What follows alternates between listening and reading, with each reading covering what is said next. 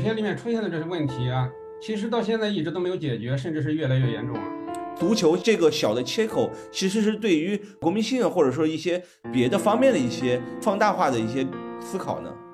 当时还是有一点怎么说呢，有一点情怀吧。里斯本没有复刻当年的那个健力宝球员那时候那个感觉。这里面就是第一个应该去掉的就应该是权力，因为权力太任性了。嗯，我感觉就是如果说是想通过足球改变命运的话，这个它可能也不是足球本身的东西。这里是凹凸凸凹电台，凹凸凸凹和你一起聆听故事，触达真实。我是主播劳动。这次有幸邀请到了纪录片《遥望》的导演朱雨之。这部关于中国足球青训的纪录片让人印象深刻。接下来将会是播客时间。那您能不能先讲一下这个创作这部纪录片的一个呃原因呢？啊，这个是当年呃呃足协和那个呃一个体彩公司吧，还有阿迪他们赞助了一帮孩子到葡萄牙进行这个青训，就是九三年和九五年的这个两拨人，差不多四十多人。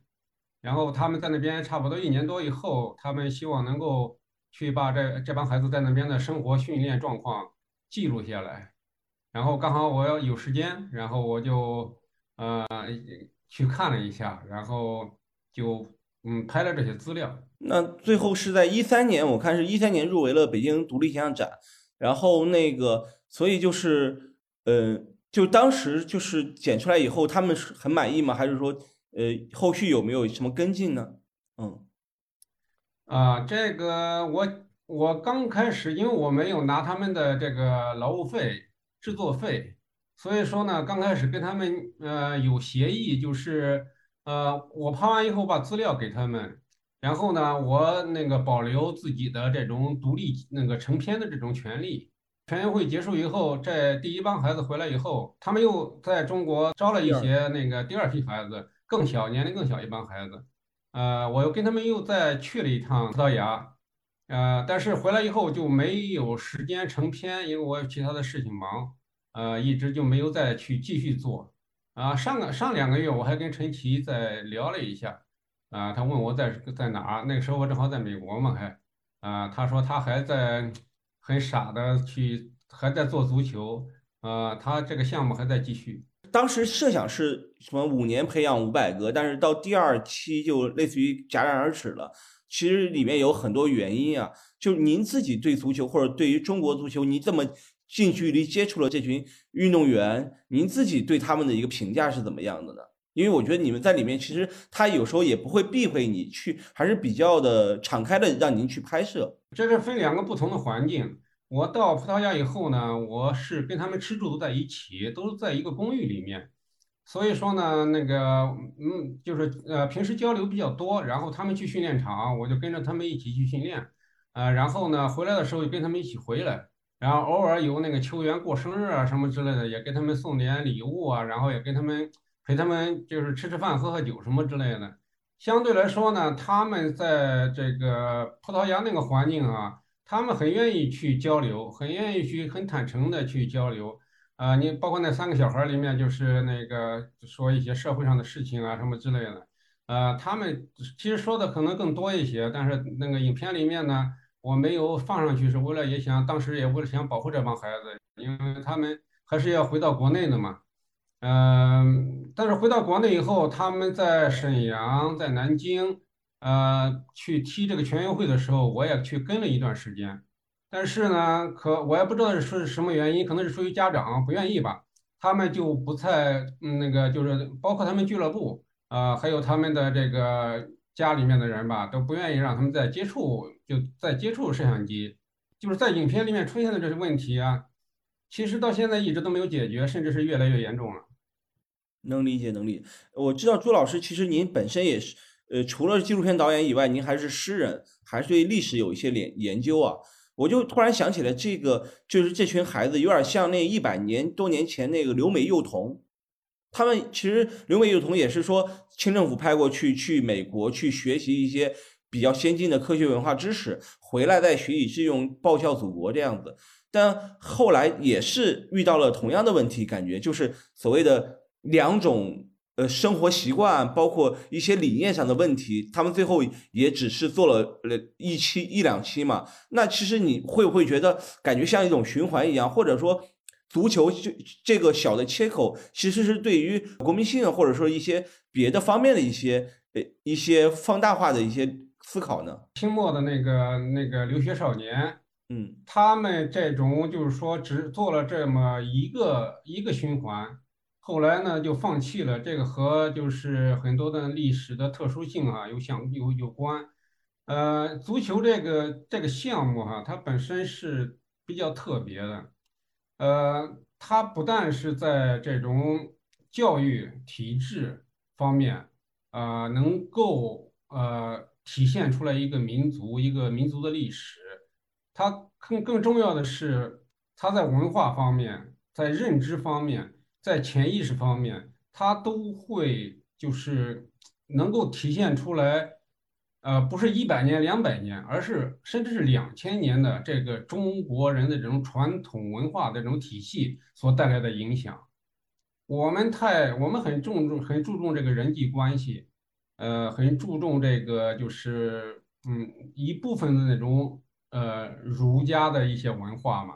但是呢，在体现在足球这项这个项目上面，这个运动上面，我们有一些的这种呃思想或者是传统文化，是和这个体育和足球这个体育项目是有冲突的。这个如果要去深深挖的话，可以就是要说的很久。这个这个其实其实我感觉好像这几天我有因为这个国足一比三输给越南嘛。啊，这几天我有有特别关注了一些人在谈到中国足球的时候，其实很多人已经思考到这，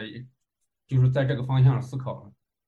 就是青训嘛。其实您这片子主题也就是讲青训的嘛。这群孩子为什么来到葡萄牙，也是因为葡萄牙的青训很好，培养了黄金一代嘛。那为什么就比如我们之前最早中国足球也有什么呃去巴西的那一批，后来出了很多的后来的那个所谓的中国的足球名宿，但不知道为什么这次。就是里斯本没有复刻当年的那个健力宝球员那时候那个感觉，这个就是我做完片子以后特别失望的一点，因为我呃在两千年前我也是真正的球迷嘛，呃，二零零二年世界杯以后我就 我就不再不怎么再关心中国足球了，呃，可能是因为失望吧。这次有这个机会呢，我还是真的想去近距离的去观察一下，或者是去啊，当时还是有一点怎么说呢，有一点情怀吧。啊，还想为中国足球做点事情，所以说我也没要他们劳务费，也没干嘛，我就想就是看看能不能找到嗯一些问题嘛。但是呃在那边以后，你看那个影片里面这些这些孩子的表现，还有呢就是说我们没有放到镜头里面，或者是没有拍到的一些啊当地的一些这个一些足球人士啊，或者是一些观众，他们对那里面几个孩子啊赞不绝口，说这真的是有天分的，真的是天。这个天天那个天分满满的是，呃，但是回来以后，刚才我看我有我有注意到那个聊天聊天区里面有人说到贾天子啊，有人说到说到这个呃阮阳啊，还是这些人回来以后就就就没有再听到他们的声音了啊，对，没有听到他们声音了。而且就是我感觉就是这一次这么多人去了，九三年九五年去了四十多人，呃，我这两天因为说你要放这个片子，我就专门到网上去查了一下。他们竟然其实好像李元一还在泰达还是在哪里？呃，他也曾经在那个恒大踢过，但是现在几乎一个都没有。这个就跟那个健力宝那一代，就你就感觉到好像一代不如一代了。这是不是你是不是我们现在越来越有钱了，然后这个足球环境反而是越来越差？嗯，也也是一种诊断哈，也是一种诊断。确实是不是因为你看一三年的时候好像还没有那么金金球金元的一个体制嘛，后来一下中国足球进了很多热钱，大家好像都喜欢，比如说买一些大的明星直接速成，然后给了可能青年青年队员的锻炼机会少了，而且就是刚才我我印象很深，那个里面那个陈陈那个陈领队他说的话很好，他说这群孩子还是太晚了，有点晚，其实人家那个小孩都五六七岁，其实。如果能再早点，是不是这些孩子他可能对于语言的学习啊，对于这种习惯的更改变，他是不是会有一些更大帮助？嗯，呃，这个我跟那个我跟那个葡萄牙那个呃皇皇家马达马萨马那个俱乐部的那个青年队教练，呃，他是我没有找他，他有一次他来北京，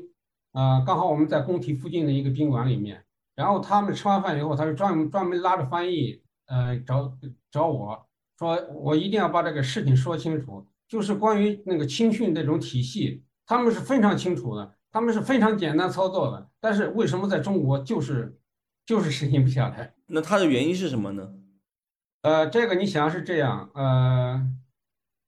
我们那个年轻就是孩子们的成长过程当中，他第一要务是我们的这个体制教育，就是我们的体制内教育，小学、中学、高中。你现在到任何一个小学、呃初中、高中去，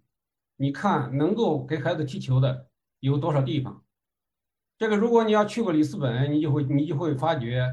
他们呃只有只有五十五十几万人口，但是他们那个他们那个城市有有多少？有八千多块草皮是专门可以踢足球的。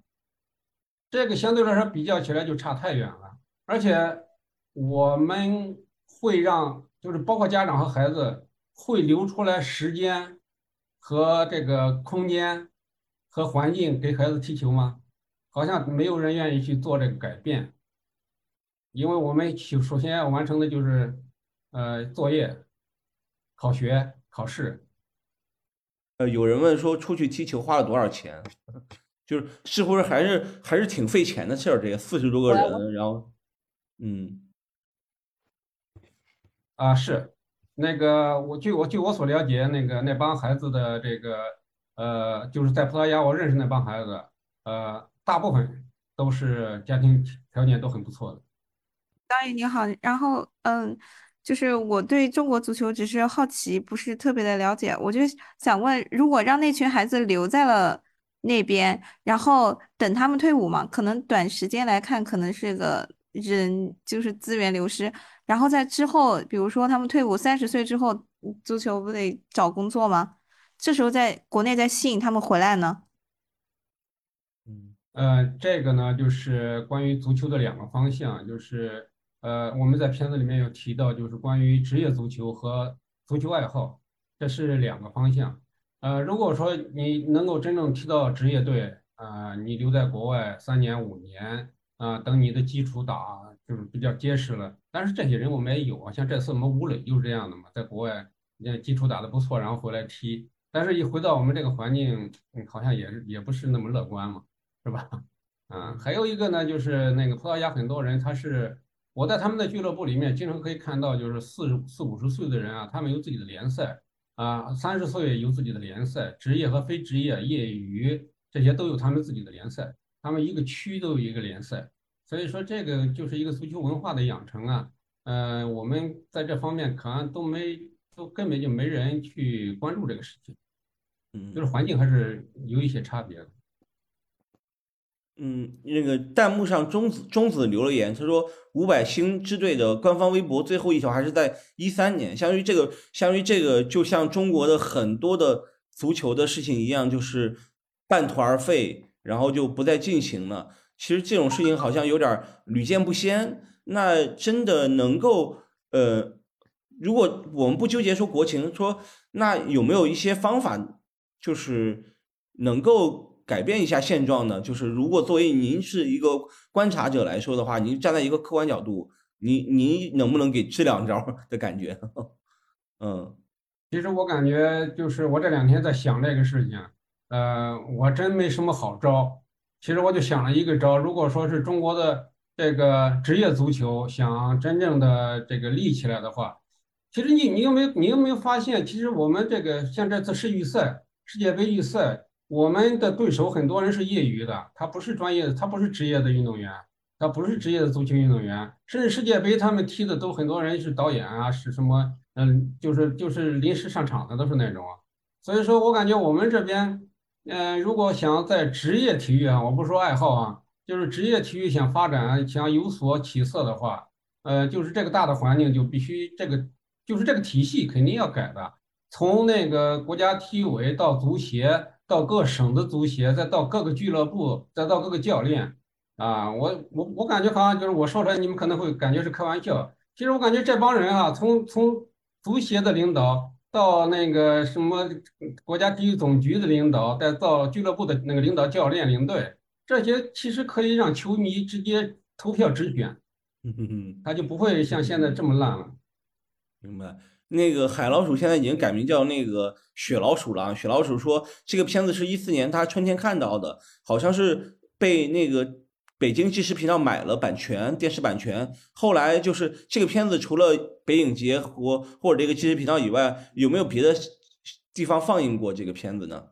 好像是谁呀？推荐给把这个片子推荐给那个呃广广州国际纪录片节，就是那个金红棉那个纪录片节。他们有一个市场，就是这个关于电影节去推广这个纪录片市场的啊，他有要求我给他那个呃两年的授权，一年是授给了呃江苏有线电视台吧，江苏有线，另外一个呢，他们可能是授权给爱奇艺还是哪个，我就不知道了。但是这都是一八年以前的事情，嗯，当时哈观看的人也并不多，然后他们反馈。也就是几千个点播吧，人可能都不上万吧。卡卡问：全运会对这帮球员的影响大吗？就是是不是他们就在训练时候，因为要全运会，所以呃，就是全运会完了以后又没有没有再回葡萄牙？这群人，嗯，啊，那全运会确实对这个事情的影响非常非常大。呃，你像那个五百公司啊，然后什么那个足协呀、阿迪达斯的赞助啊，这些其实都不是最重要的。全运会的时候，这帮人是就是回来以后，呃，据我所知，他们的俱乐部呃，基本上都不会都不允许他们再回去了。嗯，确实看出来说有有进步，在里斯本有进步，但是贪心你进步太快，你就不在我这儿了。嗯，啊，对，因为这些人呢，他们在，嗯，对不起，嗯。这个陈奇当年他们在那个在做这个做这个项目，在选选球员的时候，他们就遇到这个问题，就是没有哪个俱乐部愿意把那个他们认为比较优秀的这种青少年啊，给他们送到葡萄牙，让他们带到葡萄牙去。所以说，最后他们带的呢是是他们认为退而求其次的，就是天赋不怎么好的这帮球员啊，然后呢，就是一些好的俱乐部呢，就是一一个都不放。啊，这个是他开始的时候，然后呢，就是这些球员呢，基本上就是在去葡萄牙之前呢，他们都是和自己的俱乐部有合同，嗯，而且那个合同呢，都签的好像都比较比较苛刻，嗯，所以说最后不让他们回去，他们就回不去。据我所知，好像只有一两个人回去，对，签了里斯本竞技那种。球队好像确实是你刚才也说了，其实有点先天不足了。和我们当时说健力宝那群小将来说的话，可能那就是优中选优，而且是类似于国家政策要求你必须去。那现在是俱乐部的一个行为，那肯定他利益最大化，能能理解能理解。那您后来还有没有关注到关注一下中国足球啊？或者说除了他输球的时候关注啊，或者说呃啊输球的其其其实输球的时候我也不关注。因为因为因为像一比三输给越南，这一点都不奇怪。对于我来说，我感觉就是这个这个都不用去预测的，它就是早晚的事情而已。嗯嗯，我不我不会去关注中国足球那个输多少的，他赢了我会我会关注一下。我觉得可以不聊足球，因为其实足球我刚才说了，足球是一个一个小的切点嘛，切口嘛，但实际上它反映的是另外一些东西，比如说很多在。很多在国外行得通的东西，或者说在国外很优秀的东西，在中国这种就是从体制内，就是从举国体制变成一个商业化的过程中，走了很多弯路。足球其实是一个走弯路的一个比较明显的一个代表，但是也有，比如说，那有没有一些，比如说好的例子，或者你看出来，就是说，其所谓的商业化更好一点，能够对于这个体育运动，或者说对于中国的一个改变呢？嗯，我感觉。怎么说呢？呃，如果以商业作为这个作为一个例子的话，呃呃，应该是这里面就是第一个应该去掉的就应该是权利，因为权力太任性了，嗯，因而且在很多时候权力是，呃，它不符合这个自然发展规律的，嗯，它能够通过权力改变一些那个正常的一些发展渠道，就是就像一把刀一个一个斧子一样，嗯，它可以把一个成长的树直接就砍掉，然后让它在旁边再生一根芽出来，嗯，他认为那样好看。我想可能我不能说太细，我也不知道怎么，因为这这方面我不是专家，我我不知道怎么怎么去做这个比方，就是比如说市场经济啊，还是计划经济啊，嗯，这个我想就是市场经济是可能是经过经过更多的这种实验的嘛，嗯，那像这个像这个足球，嗯，足球的东西你要交给足球嘛，你要交给真正的说他的这种。你像我们片子里面提到的，你的心理素质、你的训练的这个程度，然后你的天赋啊，然后你的对足球的这种真正的认识，然后你那种临场那种意识，你把足球当成你的一个什么样的一个伙伴，这些东西就是足球本身的。但是你不要说你你的足球，你踢足球是要为我俱乐部踢的，你要为我的这个这个我们省的这个金牌啊来服务的，你是要为我们的这个政府的荣誉啊，我们这个副市长或者是。足协主席的这个这个官位啊，来服务的这些东西，就是就就不是他本身应该有的东西。因为其实这个片子里还有个主角是朱广沪嘛，相对于陈领队来说，朱广沪教练他比说话比较少，是他平时生活说话就很少吗？还是说他不是很很想在镜头面前讲很多东西呢？还是您自己没有没有剪进去一些呢？嗯。呃，朱广沪就住在我隔壁啊，我们俩都姓朱嘛，然后当时挺聊得来的。他是一个很自律的一个人。呃，这里面我们说一个花絮，刚才他说到那个中国青训队的这些教练啊，因为陈奇他们也邀请了一些我们中国国内的一些俱乐部的足球教练到那个到葡萄牙去，但是呢，就是他们其实我到那边以后就住他们腾出来的房子，呃，他那个房子里面全是奢侈品的包装，就是他们回国了嘛。啊，然后包括周广沪老师，他那个呃住那个房子也全部都是这个这些包装。但是我去的时候，那个呃我先住进去的，我我还没来及那个去收拾。然后第二天呢，这个那个朱指导他就过来了。他过来的时候，他就带着我们把所有的房间，包括另外那些几个孩子那个房间，全部打扫一遍，打扫特别干净。然后每天早上按时起床啊，什么从来也不喝酒，他一点酒都不沾。他跟那帮那个孩子过年的时候，他喝的都是可乐，嗯，所以说他是一个怎么说？我们平时聊了一些，也特别就是他，我记得比较清楚的是，呃，回来临回来的时候啊，他一直说他想写一本关于这个这个足球青训的一本书啊，类似于教材什么之类的。但是后来我就没怎么跟他联系了，回来以后就没怎么联系了。所以说他那个书有没有写成，我也不我也不太清楚。他跟球员关系他相当好。他在这个圈子时间太长了，他知道，我感觉他是知道哪些事情能做，哪些事情不能做，哪些事情做了有用，哪些事情说了也白说，做了也白做。他是我感觉他是最清楚的，但他又不是，他又不掌握权力，所以他自己其实也是做不了很多东西啊。所以就是那个有有小伙伴也说是外行领领导内行的感觉，嗯。你怎么看这种？就是我不知道现在现在的现在这几个，我现在因为我不太关心嘛。这历届中国足协足协的这些主席，有几个真正踢过足球的，踢过职业足球的？我不知道。您其实当时想拍的时候，是不是也没有想到，就比如说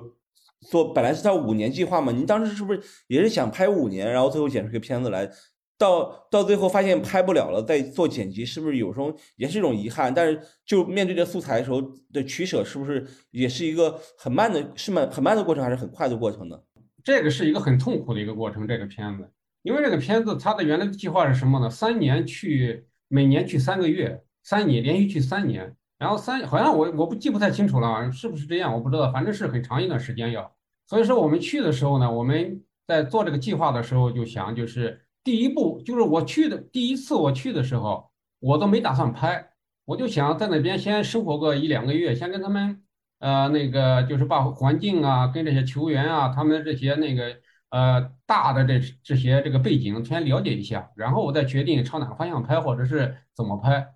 但是我去的时候，那个就听到消息，呃，这个就是国内的各个足协、各各个各省足协。就是强烈要求他们必须这些学生必须在四月份全部回国那个参加全运会。我去的时候是一月份，我记得当中我是到了到那边一星期以后回来过了一个年，嗯、然后还是三天还是五天我就回去了。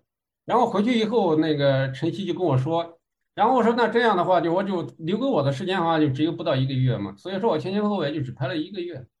只拍了一个月，啊，然后回来以后，其实就零零碎碎的，那大部分都是比赛的镜头。那些比赛的镜头对于对于我来说，其实我又不是专，我又不是专业足球运动员，那些那些镜头对于我来说，让我那个把它放在一个纪录片里面，是很多东西都是没有用的。啊、所以说你在里面看到我穿插了很多这种空镜啊，还有一些音乐什么之类的，我只是想把这个东西能够顺出来一个就是看着还像还像样的那么一个影片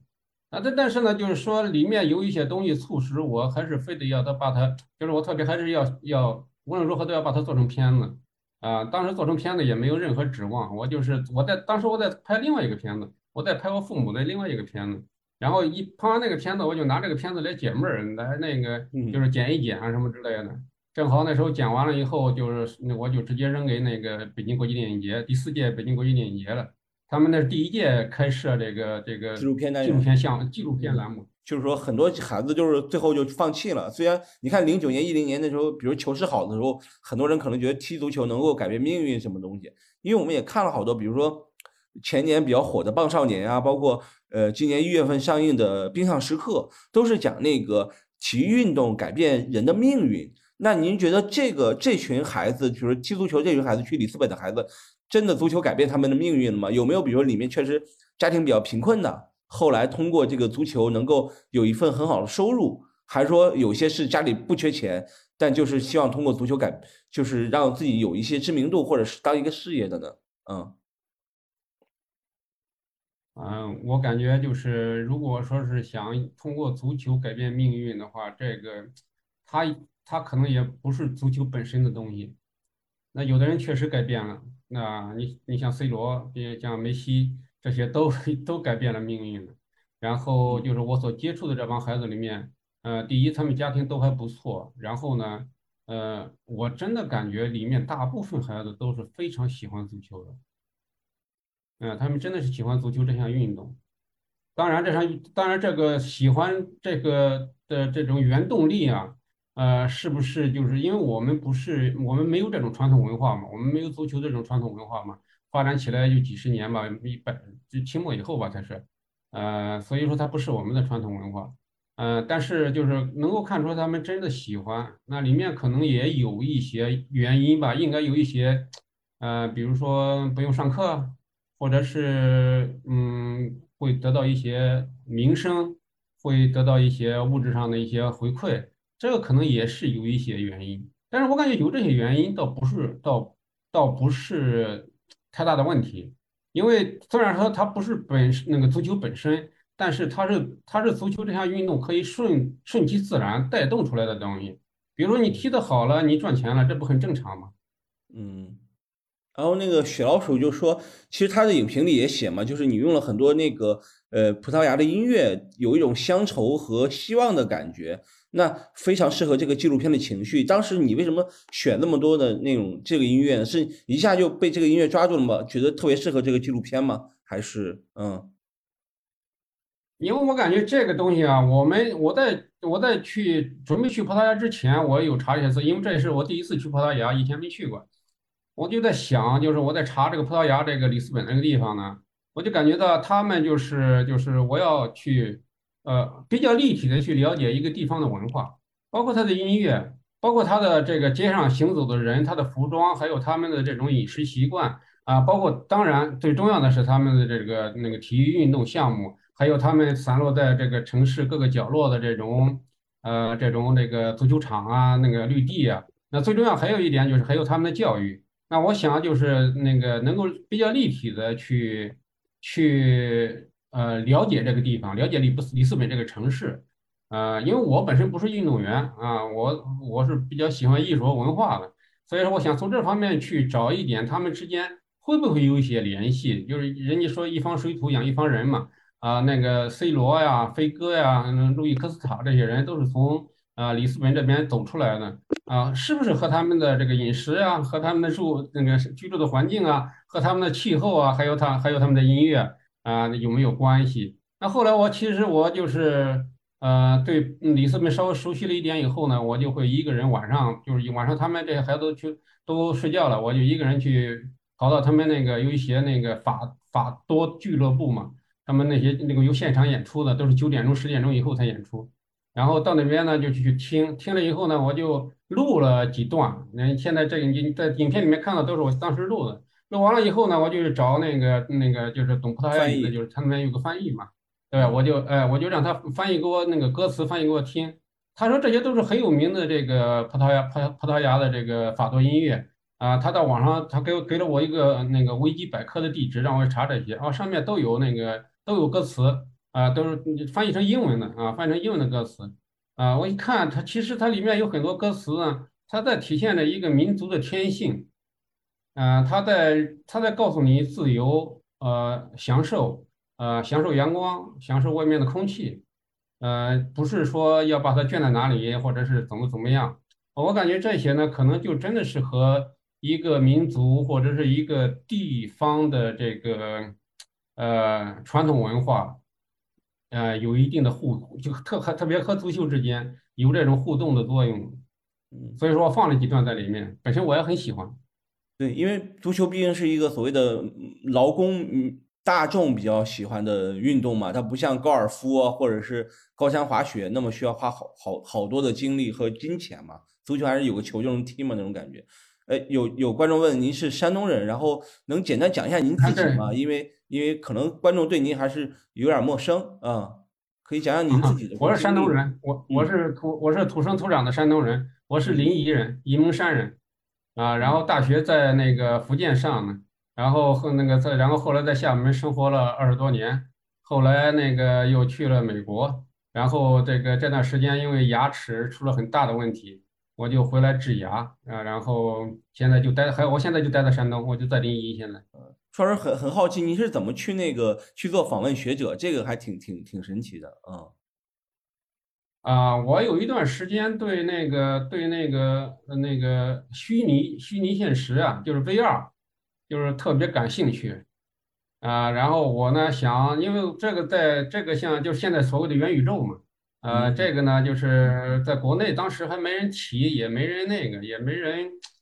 因为我想用这个东西去体现一些精神层面的一些纪录片，就是让这个我真的能让，就是不是说你是观众，我是作者，而是我们互相在完成一，就是大家同时在一个空间里面，啊，能够完成一个东西，一个作品。所以说，当时我感觉就是，不管是音乐，还有这个声音，还有画面这些东西呢，都是我比较感兴趣的。把这三者体现在那个同时体现在一个空间里面，当时这个 VR 技术就可以实现这个东西嘛？那当时我去这个，就是我在网上找那个美国哪些地方这些东西，呃，会做的比较好一点，或者是我能够到那边直接学一点嘛？然后就是因为这个原因，我就去了美国去体验了一下。嗯，那所以这元宇宙这个这个议题提出来以后，你是不是可以和觉得和自己学的有点像？有没有？去做一些这方面的一些，就是暴富啊，通过元宇宙一夜暴富。不，我们知道的时候已经晚了。嗯，我对这个没兴趣。做成 VR 体育纪录片或者是什么玩意儿的？啊，有人问。啊，体育纪录片，我我我感觉难度比较大吧。我我我倒是更愿意做一些比较安静的啊，比如说把什么楞严经啊做成这种一个片段一个片段的，大家在这个过程当中去。去体会从音乐从互相的这种呃意识认知上面，我感觉在那里面啊，意识交流很相对来说比我们用语言交流可能更怎么说更真实一点吧。嗯，那呃也有个观众问，就是怎么看，就是呃 L 问的就是您拍纪录片是怎么看待一个客观性的问题？可能又是一个呃老问题啊。这个其实嗯嗯。如果不，你就是如果你不带着这个目的性去做纪录片的话，那你就很容易接受现实和客观的东西。你比如说有一段时，我特别是最近几年，嗯，以前我就是特别像那个遥望呢，就是也折磨了我一段时间，就是因为我后来我发觉是因为我太想把它做成片子了，嗯啊、但是当时看这个素材呢，又不足以成为一个片子，就是不足以我想做成那个片子，这就是带着目的性的去做片子。但是呢，这个我最近几年我基本上不带摄影机出门，我都是带一个手机出门。然后呢，我就很我就很享受我回来以后看到我手机随便录的这个这个这个视频，这个内容都是很客观很客观的啊。而且我在做，我现在基本上不再去做后期剪辑。啊，这些片子我都我会都会把它放到嗯十五分钟，跟它连在一起，十五分钟连到一起，呃，就跟现在其实就跟那个是那个现在苹果手机在替你做的那种叫什么，就是回顾嘛啊，去年的今天，去年的今天，我嗯感觉这个东西就是一个很客观的东西，呃，而且就那、真的不会让你太烦恼，嗯、当然了，就是那对于纪录片作者来说，这个是不可以的，因为你要不想着成片的话，你就。嗯，其实我也难说，那哪天就成片了。嗯，对，确实有有人觉得说，哎，为什么没有在挖掘一些角色的故事啊？就是就是我也可能觉得时间紧迫是一个原因，还有就是可能呃人物的人物还是对你有些有些呃隐瞒或不是隐瞒，就是说会有一些不想说的东西吧，还是嗯，就你跟他。就有人也说你会剪成一个完整版吗？就刚才您说也在剪辑上也遇到一些小问题，嗯呃，我现在没有，我现在没有这个计划。现在，当然就是如果呃，你像那次陈奇那给我打电话，给我微信聊天的时候，他说期待能够有机会再继续合作一次。那如果说是有这种机会的话，我倒是愿意把原来的素材再整理一下。但是我记得我当时跟这些运动员啊，包括阮阳啊，包括贾天子啊。啊、高盛啊，这几个这几个人啊，我跟他们有约定，我说是十年以后啊，如果你们还踢足球或者不踢足球的话，我说十年以后啊，我再去拍你们。呃，那因为那个时候就感觉 一个月的时间很难拍出什么东西嘛。呃，而且我现在忽然感觉，就是如果现在再去，现在正好差不多十年了嘛，他们是一一年拍拍到那边去的，我是一二年底到那边拍的，所以说我感觉正好也就十年十个年头了。啊，如果说是有可能的话，再回去把这些人再再再再再拍一遍，啊，然后陈奇呢，好像他们也现在还在葡萄牙那边坚持着，这个倒是挺有意思的一件事情。就是确实有点润物细无声嘛，就是可能你你当时没觉得怎么样，过了十年以后，这些人的变化就特别大，我觉得，嗯，特别的特别大，这些人的变化也也是一个一个另外一个维度吧，就时间的力量这样子，嗯，然后大家都在说期待一个完整版，嗯，期待一个续集，再相约一个二十年。这里是凹凸凸凹电台，大家可以在网易云音乐、喜马拉雅、小宇宙、苹果 Podcast、汽水、蜻蜓 FM 收听。同时，欢迎加入凹凸凸凹听友群，请在公号凹凸镜 DOC 下留言。听友，欢迎大家在听友群里一起讨论播客内外的故事。